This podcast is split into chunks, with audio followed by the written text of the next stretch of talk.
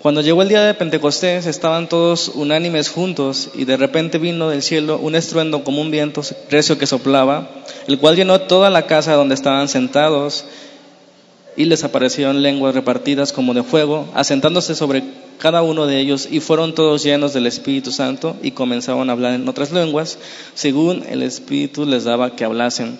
El tema es el número 5 de nuestra serie que estamos llevando, Cristianismo, el origen es la serie. Y el tema de hoy, o el título mejor dicho, se llama Dios no está muerto. Amén. Y no tiene que ver con una película, ¿eh? de entrada se los digo, ni, ni con defender la fe a los que niegan a Dios. El tema tiene que ver con que Dios no está lejano, no está despreocupado por nosotros, por la gente, no es inaccesible, no es un tirano, no es impaciente. El tema es Dios sigue actuando y el cristianismo tiene que ver con eso, con que Dios actúa. Si no fuera así, si Dios no seguiría actuando en todo este tiempo, después de casi dos mil años de que Jesús se fue, el cristianismo hubiera desaparecido. La iglesia se hubiera acabado cuando terminó la fiebre esa que estaban ahí en el Pentecostés, esa emoción de ver a Jesús, cuando esos personajes que vivieron con Jesús murieron, esto se hubiera terminado, no hubiera durado tanto tiempo, pero vemos hoy que hay todavía cristianos. Amén. Hay cristianos todavía que están juntándose cada semana a aprender de Dios. Todavía hay cristianos que creen en la oración, Creen que Dios responde a la oración. Todavía hay cristianos que están perseverando y luchando contra la vanidad de la vida, contra la tendencia del mundo. Todavía hay cristianos que seguimos aquí luchando, esperando a que Dios, como leímos ahí en el versículo, envíe un viento recio. Sin embargo, también hay que decirlo, los cristianos estamos débiles, nos falta entendimiento, nos falta sabiduría, nos falta valentía, nos falta convicciones. Vemos cristianos muy distintos a los de allá, a los que estamos aprendiendo el libro de los Hechos. La iglesia, aunque está viva todavía, sigue en pie, vemos que siguen teniendo afanes todavía, como el mundo. Infelicidad, desconsuelo, amargura, rencores, siguen siendo problemas en nuestras vidas y eso es para preocuparse. Si realmente confiáramos en el mensaje del cristianismo, que el reino de Dios no, es, no termina en esa tierra, esos problemas serían secundarios. Sin embargo, los hay. Y recuerdo que el propósito de estar estudiando sobre el libro de los Hechos es volver a descubrir el cristianismo auténtico. Porque hoy día hay muchas religiones, hay muchas denominaciones que nos dicen, esta es la verdad, esta es la verdadera, pero no debemos escuchar a lo que dice la gente, debemos volver a lo que dice la Biblia. Si nos parecemos a la, a la, a la iglesia que está en Hechos capítulo 1 al 28, seremos parte de la iglesia. Si no nos parecemos, no tenemos derecho. Vuelvo a repetir. Jesús les habló, hemos visto que Jesús les habló 40 días antes de que se fuera acerca del reino, les dio una misión, les dio una promesa que se esperaran en Jerusalén para que el Espíritu Santo viniera. Y hermanos, hemos llegado al capítulo 2. Hemos llegado al capítulo 2, donde ahí vemos que es el día de Pentecostés. Ahorita vamos a ver qué significa eso. Es el día que Dios dio la promesa del Espíritu, que tanto tiempo había preparado, desde, desde antes de la fundación del mundo Dios había preparado ese día cuando vendría el Espíritu Santo definitivamente sobre la iglesia. Es el plan maestro, es el cristianismo a plenitud, es el día que la historia verdaderamente se partió, el día que la iglesia recibe al Espíritu Santo. Entonces vamos a ver tres cosas, espero ser breve, tres cosas que sobre el pasaje que vamos, acabamos de leer. Número uno, el cristianismo no se trata de lo que nosotros hacemos. Número dos, Dios está vivo. Y número tres, Dios sigue actuando. El número uno, el cristianismo no es, no se trata de lo que nosotros hacemos. En el versículo 1 leemos, cuando llegó el día de Pentecostés estaban todos juntos, unánimes, y fíjense bien ahí, de repente vino del cielo un estruendo como de un vento recio. ¿Se fijan? no era lo que ellos hacían, sino lo que Dios comenzó a hacer. No se trata el cristianismo de lo que los cristianos hacen. Aquí están los 120 que habíamos visto la semana pasada. Diez días antes Jesús se había ido, se había ido al cielo. Estos 120 les recuerdo que fueron los responsables de llenar todo el mundo antiguo del Evangelio. 120 personas. 120 personas en 200 años conquistaron el imperio romano. En, otras palabras, el imperio romano, que era el más poderoso de aquellos tiempos, se dio ante el cristianismo. 120 hombres. 120 hombres. ¿Qué fue lo que sucedió? ¿Ustedes creen que fue por sus esfuerzos y estrategias? De esos 120, sus programas, su creatividad, su don de hablar en público. ¿Qué fue lo que cambió la historia? Es importante reconocer que no fue el esfuerzo de ellos, porque eran hombres y mujeres sin mucho conocimiento, sin mucha preparación. De hecho, la gente los tenía menos, porque era gente del vulgo, era gente que no sabía ni siquiera hablar en público, que no tenía estudios. Era gente que no tenía mucho dinero, gente sin mucha influencia ni autoridad, no tenía recursos publicitarios, no tenían un canal de televisión, no tenían nada. Pero 120 hombres, por la responsabilidad de 120 hombres, tú y yo conocemos el Evangelio. Hemos escuchado por lo menos, aunque no creamos, que, que hay un camino al cielo y este es Jesucristo. 120 hombres. ¿Qué fue lo que sucedió? Porque el imperio romano en el año 313 después de Cristo dijo, está bien que la religión del imperio sea el cristianismo. Veían que se multiplicaban y multiplicaban y tuvieron miedo. Nos conviene estar de este lado, pensaron ellos. Y después el cristianismo se fue corrompiendo a lo largo de los 1500 años. La Biblia se había prohibido, pero volvieron hombres a, reclamar, volvamos al origen, volvamos a la Biblia. No es lo que yo diga, no es lo que alguien diga, es lo que la Biblia, la Escritura dice. Ahí está la iglesia verdadera. Si cualquier congregación, si cualquier denominación predica la verdad, ahí hay salvación. Si no, hay tradición nada más. Una religión muerta, el, predicador Martin Leo Jones dice, el mundo fue trastornado no por lo que ellos hicieron, esos 120, sino por lo que Dios le hizo a ellos. El mundo fue trastornado, transformado por lo que Dios les hizo a ellos. Lo que hizo por medio de ellos. Ese es el mensaje esencial de la iglesia cristiana. No lo que nosotros hacemos, es lo que Dios hace. La mayoría de las religiones dicen, haz esto y serás salvo. Dios dice, ya lo hice, cree. Ya envié a mi hijo a morir, cree que su, su sacrificio puede salvarte de todos tus pecados, todos tus pecados, presentes, pasados y futuros. No es algo que tú tengas que hacer, la salvación está ahí para el que cree. Jesucristo ya murió, Jesucristo ya resucitó, Jesucristo ya subió al Padre y ha entregado la promesa del Espíritu Santo que es la que hemos llegado en Hechos capítulo 2. El cristianismo es Dios actuando. No es lo que hace el hombre por Dios, es lo que Dios hace a los hombres y por medio de los hombres. El problema, hermanos, es que no estamos predicando este mensaje. Nos, nos equivocamos a poner el cristianismo como una religión más muerta. Mucha gente ve el cristianismo como cosas que tenemos que hacer o cosas que tenemos que dejar de hacer y eso no es el cristianismo. Esa es una religión más. Porque si nosotros predicáramos el verdadero mensaje, si supieran lo que la iglesia da, si supieran lo que el Evangelio realmente ofrece, ellos vendrían, agolparían para el mensaje, pero no estamos predicando el mensaje y no estamos viviendo el Evangelio.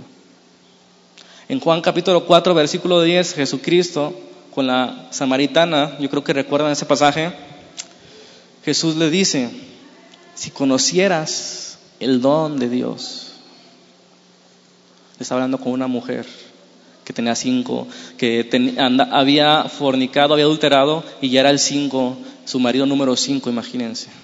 Él le dice, si conocieras el don de Dios, ¿y quién es el que te dice, dame de beber? Tú le pedirías y Él te daría agua viva. Si la gente del mundo, la gente que no conoce a Dios, la gente que está alejada de Dios, la gente que no le interesa las cosas de Dios, si la gente conociera el don de Dios, ellos vendrían, ellos vendrían. Jesús no tuviera que decir bebe, no, tuviera que decir ven, la gente si supiera vendría a tomar del agua gratuita de la vida, pero no saben. ¿Por qué? Porque no estamos predicando. El mayor enemigo del cristianismo es la religión sin vida.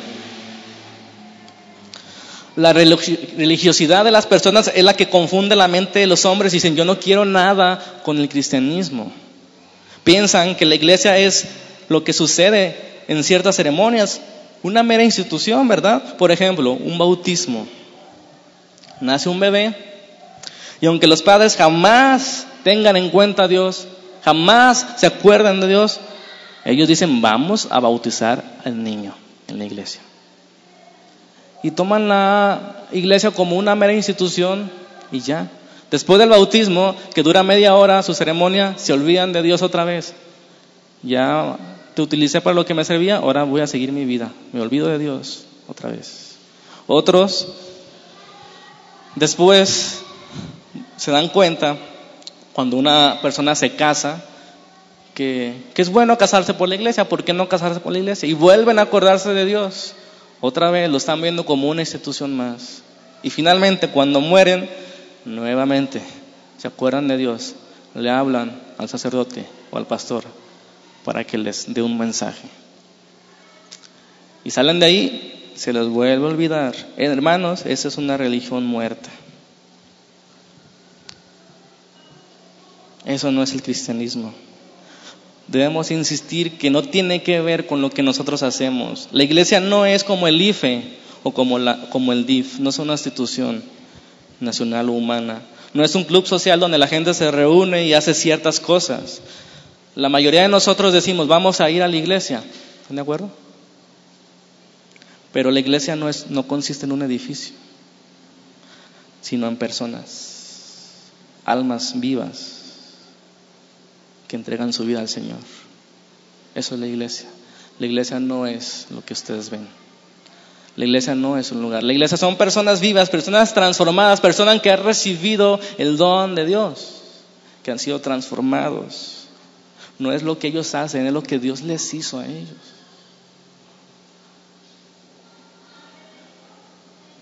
Entonces, ya la gente no viene solamente cuando nace alguien o cuando se muere o cuando se casen sino viene porque su lugar está en la comunión con los unos con los otros. Quieren conocer más a Dios, quieren rendirle a Dios, quieren cantarle a Dios. Eso no es lo que ellos hacen, es lo que Dios les hizo. Nadie puede venir a Dios a menos que el Padre se lo dé. A menos que el Padre dé ese don, ese cambio en el corazón, esa dureza, esa convicción de que yo necesito de Dios, mi vida está tan mal. Y a veces la gente viene con la mentalidad equivocada de que recibirá algo diferente a lo que Dios promete. Dios prometió salvación. A veces no nos va bien en la economía, a veces no nos va bien en la salud, pero hermanos, tenemos salvación. Eso es lo que ofrece Dios. Toda la idea de que, del que el cristianismo es algo que nosotros hacemos está equivocada. Ese fue el error del judaísmo cuando mataron a Jesús. Ellos mataron a Jesús. Esa, esa, esa iglesia, entre comillas, que profesaban tradiciones, estas tradiciones mataron a Jesús, porque su religión estaba muerta, su religión consistía en lo que ellos hacían, lo que dejaban de hacer. Yo te quiero preguntar algo, ¿por qué asistes a un lugar llamado iglesia cada domingo?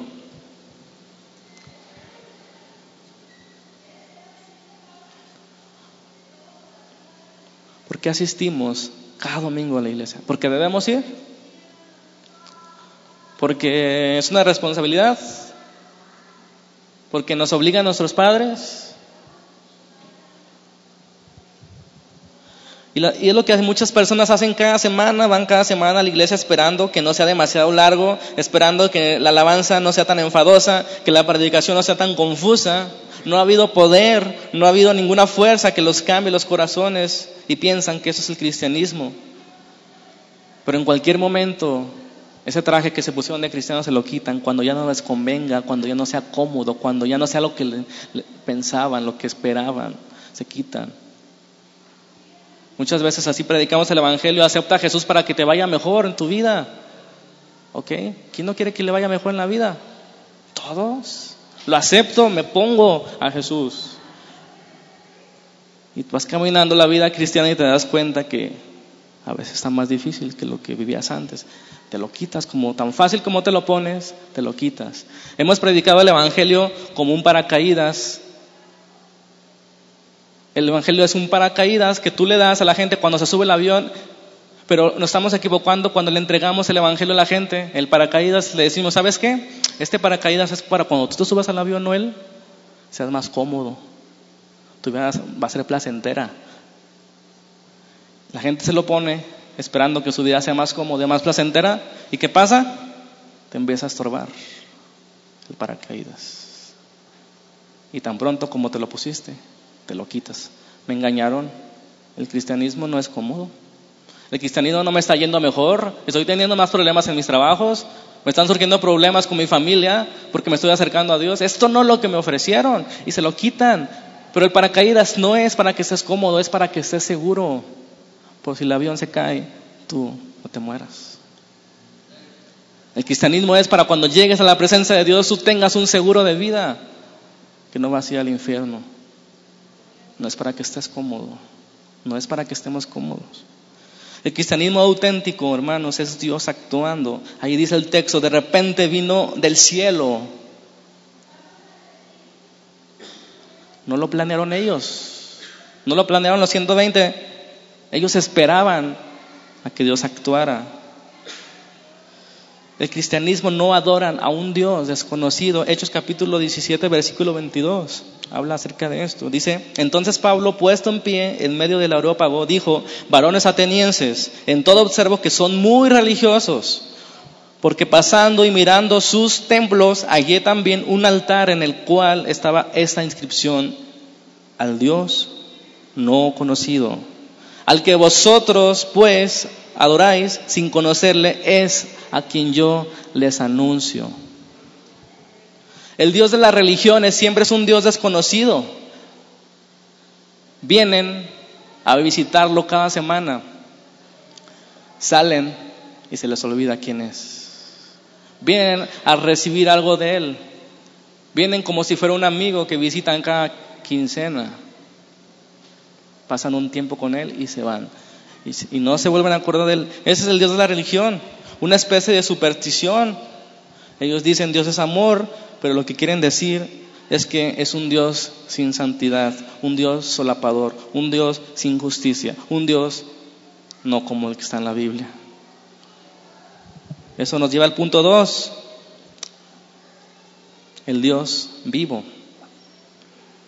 Ya vimos que el cristianismo no se trata de lo que nosotros hacemos, sino de lo que Dios nos hace. Versículo 2 dice, de repente vino del cielo un estruendo como un viento recio que soplaba, el cual llenó toda la casa donde estaban sentados.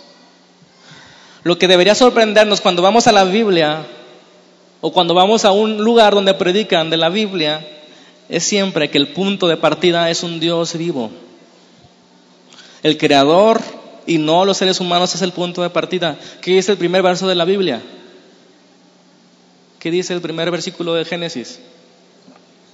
En el principio creó Dios. Todo comienza con Dios. Es un Dios personal que se ha revelado a sus criaturas, un Dios que piensa, un Dios que habla, un Dios que proclama, un Dios que procura, un Dios que nos busca, un Dios que interviene un Dios que actúa, un Dios que está vivo. Primera de Tesalonicenses, versículo 9, capítulo 1, dice, porque ellos mismos cuentan de nosotros la manera en que nos recibieron y cómo, cómo se convirtieron de los ídolos a Dios para servir al Dios vivo y verdadero. Todos nos convertimos de nuestros ídolos a Dios. ¿Cuáles son nuestros ídolos? No necesariamente es otro Dios, sino nuestros mismos deseos. Yo mismo soy, puedo ser un ídolo. Todo lo que toma el lugar de Dios es un ídolo. Todos nos convertimos de los ídolos. El cristianismo no sirve a un Dios muerto, sino a un Dios vivo. No sirve a un Dios desconocido, sino, sino a uno que se da a conocer, uno que responde la oración, uno que actúa. Esta es la verdad de Dios. Este es el punto del mensaje cristiano esencial. Lo que hace distinto al cristianismo de todas las religiones es que Dios está vivo. Las demás religiones adoran a un Dios muerto, un Dios que no actúa, que no le responde, un Dios que solapa, un Dios que ellos mismos son los que hacen cosas por sus dioses, les construyen monumentos, templos e imágenes, los trasladan de un lado a otro a sus dioses. El cristianismo es todo lo contrario a eso. Versículo 11 de Hechos 2 dice, cretenses y árabes, ellos escucharon hablar lenguas a todos en 15 idiomas distintos. Dice, les oímos hablar en nuestras lenguas. ¿Qué cosa? Las maravillas de Dios. Ese es el mensaje de la Biblia y de la iglesia cristiana. Ellos no estaban preocupados contra el gobierno, contra su tiranía, no estaban ocupados ni expresando sus opiniones contra el maltrato. Ellos estaban predicando las maravillas de Dios. ¿Cuál es maravilla? Dios tiene el control, Dios es el todo, Él es el que da aliento y vida a todas las cosas, Dios es quien está por encima de todos, Él es el creador del mundo, Él no está lejos, Él está cerca para ayudar y responder, Dios no ha abandonado el mundo, Él sigue haciendo maravillas, Dios es el único que puede rescatar el mundo. La política lo intenta, pero está corrompida. Y aunque trate de mejorar, hermanos, la política o la humanidad no puede mejorar, no puede restaurar, no puede rescatar la humanidad. Puede mejorarla por un tiempo, pero no puede salvarla. Solamente Dios. ¿Quién es Dios? ¿Quién es ese Dios del cristianismo? Es el Dios personal que bajó desde su gloria al huerto del Edén y hablaba con Adán y con Eva. Les hablaba ahí, bajó al huerto les mostró su maldad, sus consecuencias, pero les dio una promesa. Esa promesa revela que Dios está preocupado por la humanidad. Después, más adelante, en Génesis 11:4, el hombre quiere construir una torre hasta el cielo, ¿se acuerdan? La torre de Babel. Dios no se quedó sentado, Dios actuó. Dios confundió sus idiomas, todos ellos. Después en Sodoma y Gomorra, tanta perversidad, Dios actuó y trajo juicio. O con Noé también. Me arrepiento de haber creado a la humanidad, dijo Dios. Gracias a Dios que solamente Dios no actúa de esa manera. Hay otro, otra cara de la moneda. Él es el Dios de Abraham, un hombre pagano, un hombre lejos de Dios, un hombre que estaba muy, muy, pero muy lejos. Un hombre que no estaba buscando a Dios, Dios tiene misericordia de la humanidad, busca a Abraham, le da una promesa de que de su descendencia iba a venir el Mesías, que iba a salvar a la humanidad de sus pecados. Dios actuando, Dios buscando, Dios haciendo maravillas, Dios viene, Dios habla, Dios llama, Dios hace. O después, más adelante, con Moisés, en el capítulo 3 de Éxodo, un hombre, ya saben, Moisés, de 40 años tuvo que huir de Egipto, era el principal de Egipto, pero mató a un egipcio y tuvo que huir al desierto. Pasó 40 años en el desierto, no sabía qué ser, ya no tenía la influencia y Dios se le apareció. En el versículo 2 de Éxodo 3 dice, se le apareció el ángel de Jehová en una llama de fuego en medio de una zarza, y él miró y vio que la zarza ardía en fuego y la zarza no se consumía. El pueblo de Israel jamás hubiera sido liberado de la esclavitud de Egipto a menos que Dios bajara y se le apareciera a Moisés y le dijera, tú vas a liberar al pueblo de Israel, yo te voy a usar, confía en mí. Moisés no nos estaba buscando. Moisés ni siquiera se lo imaginó. Es más, Moisés ni quería ir. Él decía, yo no puedo, Señor. Yo no puedo. Pero Dios liberó al pueblo. ¿Se acuerdan? Versículo 7. Dijo luego Jehová, bien, escuchen bien, he visto la aflicción de mi pueblo que está en Egipto. Dios está al cuidado de nosotros. Dios ve nuestra aflicción. y no se queda sentado. Y dice aquí, he oído su clamor a causa de sus exactores, pues he conocido sus angustias y he descendido para librarlos a mano de los egipcios y sacarlos de aquella tierra a una tierra buena y ancha, la tierra que fluye leche y miel, a los lugares del cananeo, del eteo, del amorreo, del fereceo, del ebeo y del jebuseo. Ya conocemos la historia, Dios actuando, Dios deteniendo al, ejército del faraón, enviando plagas, diez plagas, ¿se acuerdan? Se convirtió en los ríos en sangre, envió piojos, ranas, granizos, y finalmente el, el ángel de la muerte, ¿verdad? Que trajo muerte a todos los primogénitos. El pueblo de Dios sale, el, el ejército sigue el pueblo de Dios, Dios abre el mar para que el pueblo pase y después se traiga a los ejércitos del faraón, Dios actuando. Dios escuchando a su pueblo, Dios dirigiendo, Dios salvando. Ese es el Dios que está vivo. Y nosotros pensamos que está muerto. ¿Por qué? Porque no le buscamos. Porque creemos que no responde la oración. Porque creemos que está muy lejos. Porque creemos que es inaccesible. Porque creemos que es un tirano. Pero no conocemos al Dios que actúa con Abraham, con Jacob, con Isaac, con Moisés, con Noé, con Sansón con David, con Salomón, con Isaías, Dios hablando, Dios viniendo, viene palabra de Jehová y di al pueblo. Vino palabra de Jehová a Moisés, vino palabra de Jehová a Abraham. Abraham, sal de la tierra de tu parentela y te mostraré el lugar que tengas que ir. Tengo un lugar para ti, para toda tu descendencia. Noé, construyó un arca porque quiero salvar a esta generación de esta perversidad. Dios actuando. Y nosotros no pedimos, nosotros no clamamos, Señor, manifiesta, Señor, manifiesta en esta generación que está perdida. Si supieran qué ofrece Dios, no tendríamos que pedirle a la gente que viniera. Ellos vendrían. Ellos tomarían del agua viva. Ellos tomarían de lo que Dios está ofreciendo. Dios salvando a Israel, Dios salvando a su pueblo, Dios preservando a ese hombre que iba a venir un día, Jesucristo. Nos lleva al punto 3. Dios sigue actuando. El día de Pentecostés, ¿qué significa el día del Pentecostés? Ahorita lo voy a, a ver rápidamente. Pero el primer día del Pentecostés, después de la resurrección de Jesús, ha sido de los días más especiales de toda la historia. Así como fue especial el, día, el primer día de la creación, así como fue especial la primera Pascua judía, cuando Dios libera al pueblo de Israel de Egipto, así como fue especial el día en que Dios escribió con su propio dedo los diez mandamientos a Moisés, y también cuando Dios trajo a la tierra a Jesucristo, o el día que murió por nuestros pecados, o el día que resucitó, así, hermanos, de esta manera es especial el día del Pentecostés que leemos en Hechos capítulo 2, versículo 1. Es de los días más especiales de toda la historia. Es cuando el Espíritu Santo vendría para quedarse y vendría sin medida a morar en cada uno de los creyentes. Esa es la línea divisora de la historia de la salvación. Comienza una nueva era, un nuevo pacto. Jesús había prometido que enviaría el Espíritu Santo y había llegado el día en que ellos recibirían el don de Dios. Ese es el mayor don que podemos encontrar en la vida. Amén.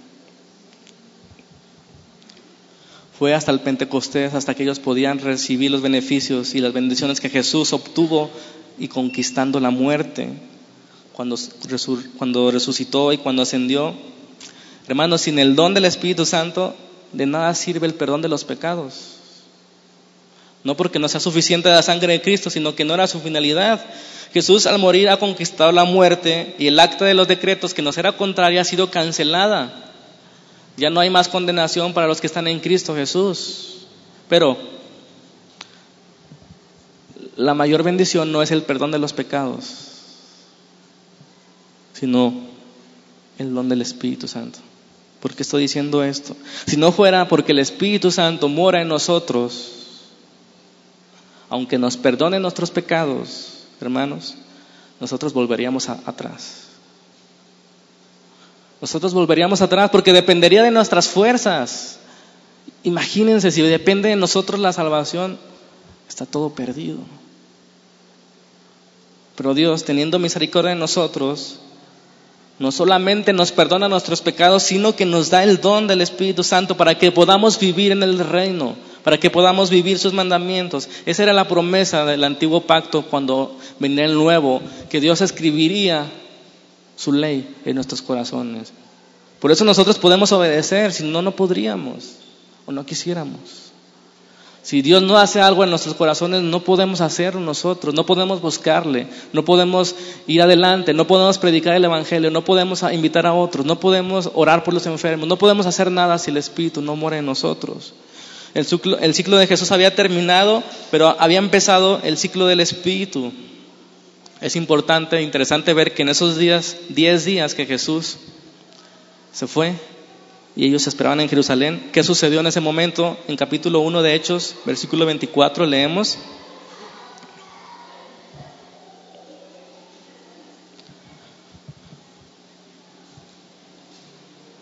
Versículo 24. ¿Se acuerdan que Judas se había suicidado? Quedaba una vacante según la perspectiva de los apóstoles y ellos dijeron, vamos a escoger a uno. ¿Sí? a uno de todos los que anduvieron con Jesús todo ese tiempo, desde que se bautizó con Juan hasta que ascendió. Vamos a escoger uno, ¿no? Para que supla el lugar de Judas. Y aquí están en este pasaje, 24, orando dijeron, tú Señor que conoce los corazones de todos, muestra cuál de estos dos has escogido, para que tome la parte de este ministerio y apostolado de que cayó Judas por transgresión para irse a su propio lugar.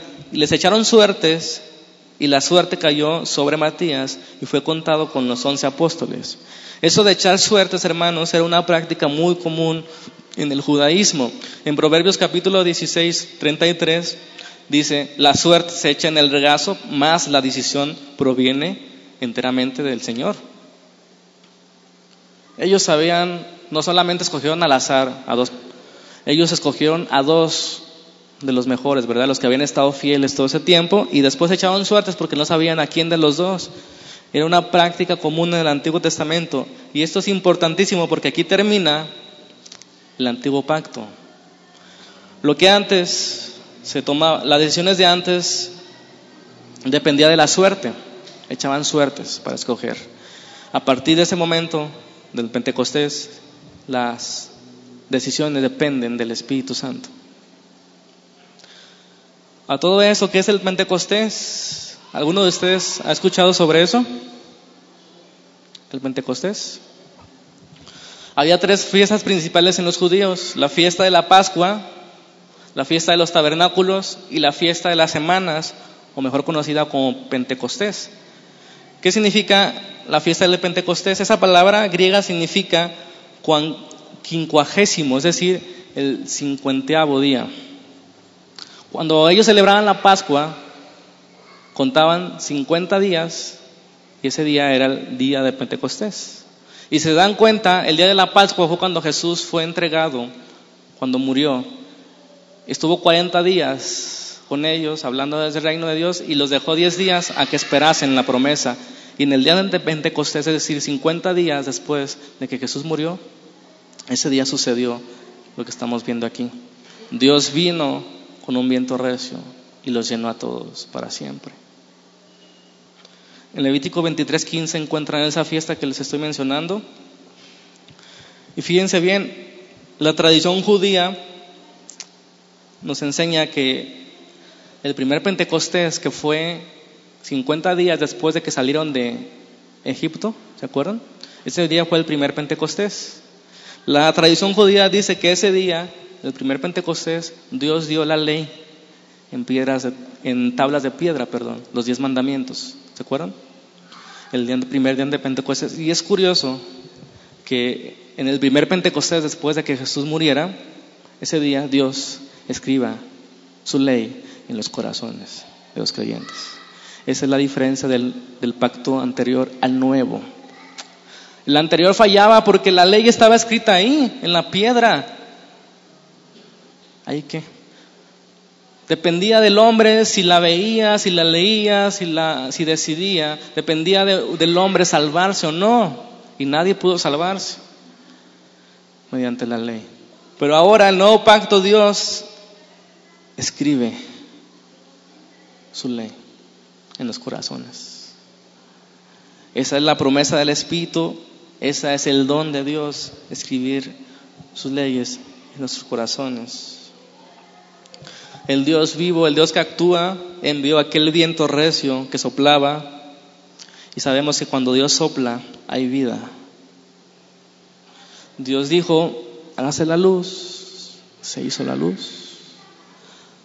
Dios dijo, haga los, produzca hierba la tierra y se produjo los animales del campo, las aves. Cuando Dios habla hay poder.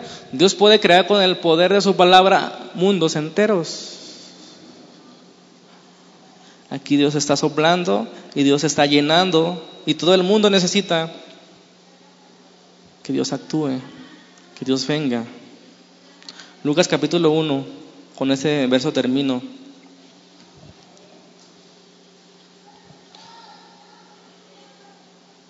Lucas capítulo 1, versículo 68.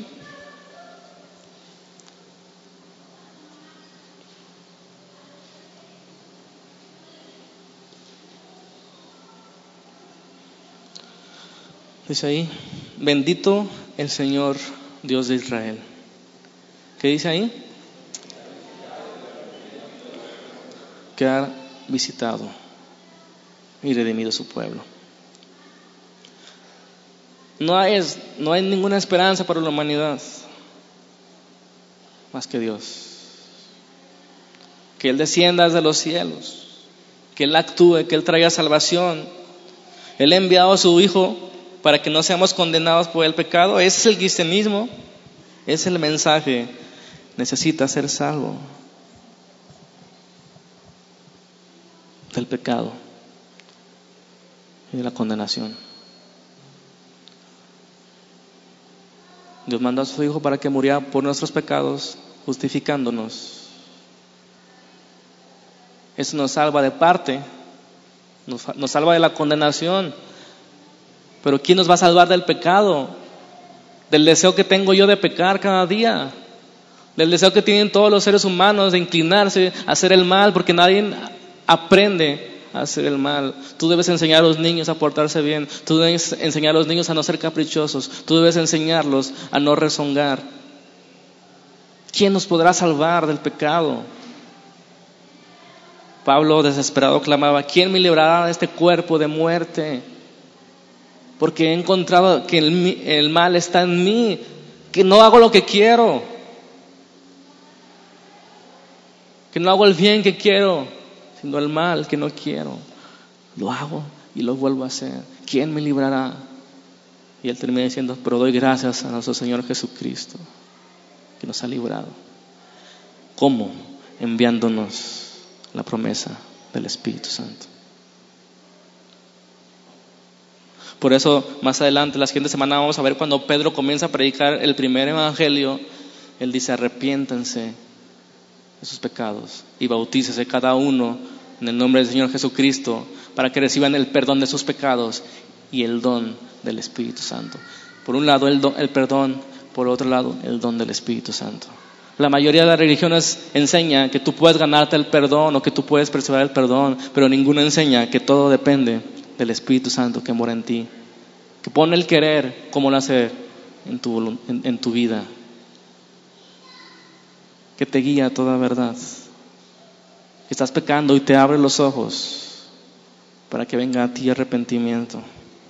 Con esa esperanza nos reunimos los cristianos cada semana pidiendo que Dios siga transformando nuestras vidas, que envíe un viento recio, que nos haga despertar y salir de nuestras comodidades, un viento que aviva nuestras convicciones y renueve nuestras fuerzas, un viento que visita a su pueblo, que exhorte, que restaure, que libere, que sane. El cristianismo es un milagro, una maravilla. Dios interviniendo. Dios transformando vidas. La pregunta es, ¿conocemos a ese Dios que actúa y se acerca a nosotros? ¿Has tenido un encuentro con Él como Moisés cuando lo vio en la zarza? ¿O solamente tu religión es una tradición más. voy al bautizo, voy a la boda, voy al funeral, voy cada que me acuerdo. Esa es tu religión. O es un Dios que ha transformado tu vida, que ha cambiado tu corazón duro y que te ha, dejado ver la necesidad tu pecado. Te ha dejado ver las llamas del infierno, la condenación. Es un Dios que actúa, un Dios que desaparece donde cuando tú no lo buscabas. Dios viene, Dios habla, Dios transforma, Dios te da la oportunidad. ¿Conoces a ese Dios? Tú puedes decir, no lo entiendo, no puedo explicarlo. Lo único que sé es que Dios ha hecho algo en mi vida por medio de Jesucristo. Dios ha puesto en mi corazón un deseo que no tenía antes. Dios ha puesto una lucha en mí contra el pecado que no quiero hacer. Dios ha hecho algo en tu vida. Dios ha hecho algo en tu vida. ¿Por qué no vienes a Él como a Moisés? Voy a ver por qué esa zarza arde y no se consume. ¿Por qué no obedeces como Abraham? No sé a dónde voy, Dios, pero yo sigo tu mandamiento. Tú me prometiste que me saliera de mi tierra y mi parentela y que fuera un lugar que tú me mostrarás. Aún no sé dónde voy, pero yo voy confiando en ti. El cristianismo no es lo que nosotros hacemos por Dios, es lo que Dios nos hace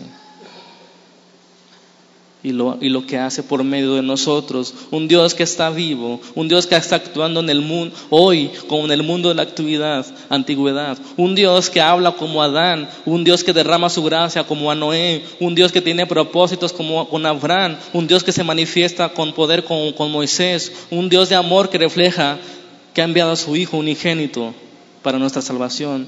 Un Dios que viene con un viento recio y nos capacita para hacer la iglesia que Él desea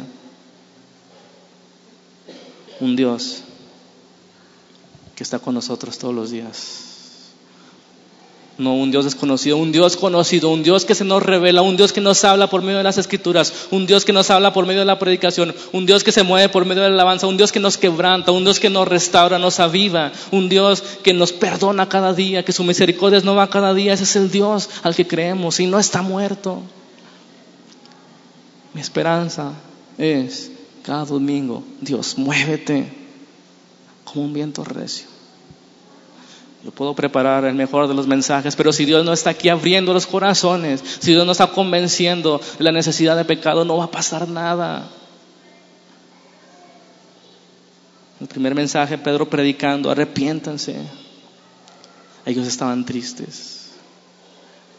Ellos estaban tristes que, hemos fallado con nuestro mensaje del cristianismo, que les decimos nuestro mensaje y ellos no quieren venir a la iglesia, ellos no quieren acercarse a Dios, ellos no están llorando, ellos no ven la necesidad que estamos predicando.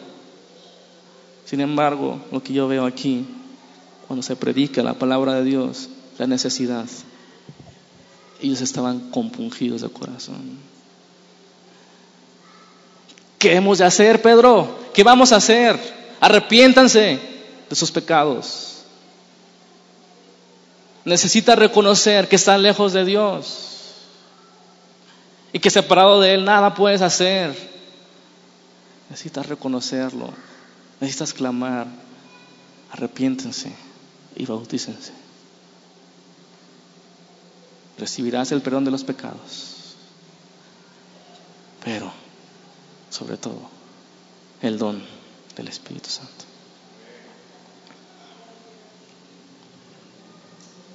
Y ese es el tiempo que tu religión ha sido una tradición de que reconozcas al Señor, que le pidas perdón, de que vengas a postrarte, que vengas a que Él te transforme. No es lo que tú vayas a hacer, no es lo que tú vayas a cambiar, es lo que Dios va a hacer en tu vida. Es el Dios que te transforma. Necesitas venir con arrepentimiento. Si tú, ves que tu vida no ha cambiado, si tú ves que tu vida lo intentas y después vuelves a alejarte, es porque lo estás intentando en tus fuerzas, es porque Dios no ha hecho algo en ti, porque si Dios hace algo en ti, transforma como la vida de esos 120 hombres que iban predicando el Evangelio, que los iban golpeando, los iban persiguiendo, murieron por predicar la verdad, no les importaba lo que sucedía atrás, no les importaba lo que sucedía con sus familiares, ellos querían seguir a Jesús, ellos querían seguir lo que el Espíritu Santo estaba haciendo en ellos, transformando sus vidas, sus corazones, poniendo pasión y de nuevo eso no se compra, eso no lo haces tú, eso lo hace Dios. Y si no estamos de esa manera es porque no ha hecho Dios algo en nosotros.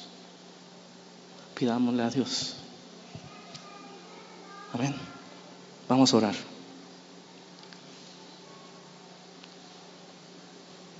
Señor, Padre Celestial, venimos a ti en nombre de Jesucristo. Sabemos que en ti hay perdón, sabemos que en ti hay oportunidad, sabemos que en ti hay misericordia. Y por eso venimos ante ti, Señor, que cada día que nos reunamos, Padre, no sea una religión muerta, una tradición más, un día más en la iglesia porque tengo que hacerlo, sino que sea tú actuando, tú moviéndote, tú hablando, tú restaurando, exhortando, Señor. Cambia nuestros corazones que necesitan ser cambiados. Perdona de nuestros pecados, Señor. A los que no se han arrepentido nunca, Señor, de corazón, concédeles el don de tu Espíritu para que ellos puedan venir a ti, para que sus ojos puedan ser abiertos, para que ellos puedan ver que tu reino no es de este mundo y que la vida pasará y que el cielo y la tierra pasarán, pero tus palabras permanecen para siempre. Que después de la vida viene otra cosa, que es la vida eterna y tú estarás reinando. Perdónanos, Señor, por ser tan complacientes a veces, por no entender, por predicar cosas que no son ciertas, por predicar obras, pero sabemos que el Evangelio es lo que tú haces, lo que tú hiciste en la cruz del Calvario para perdonar nuestros pecados, lo que tú haces con la venida del Espíritu Santo, cambiando para siempre nuestras vidas, unas vidas tibias, unas vidas de tradición, una vida sin intimidad. Señor, en este momento te pido, Padre, por aquellos que están aquí en este lugar, que han estado lejos siempre, Padre, te pido, Señor, que envíes un viento recio. No es lo que ellos se comprometan, no es lo que ellos digan que van a hacer, es que tú comiences a obrar en sus corazones y a transformar sus vidas y que al salir de aquí no sean los mismos, que sus gustos cambien, que sus prioridades cambien, que vean en ti la maravilla de tu ley, que vean en ti al Salvador, a tu Señor. Te lo pido, Señor. Abre sus ojos.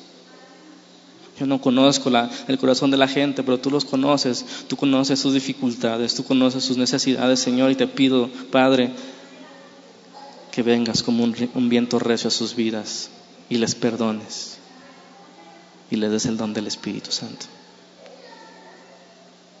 Gracias, Padre.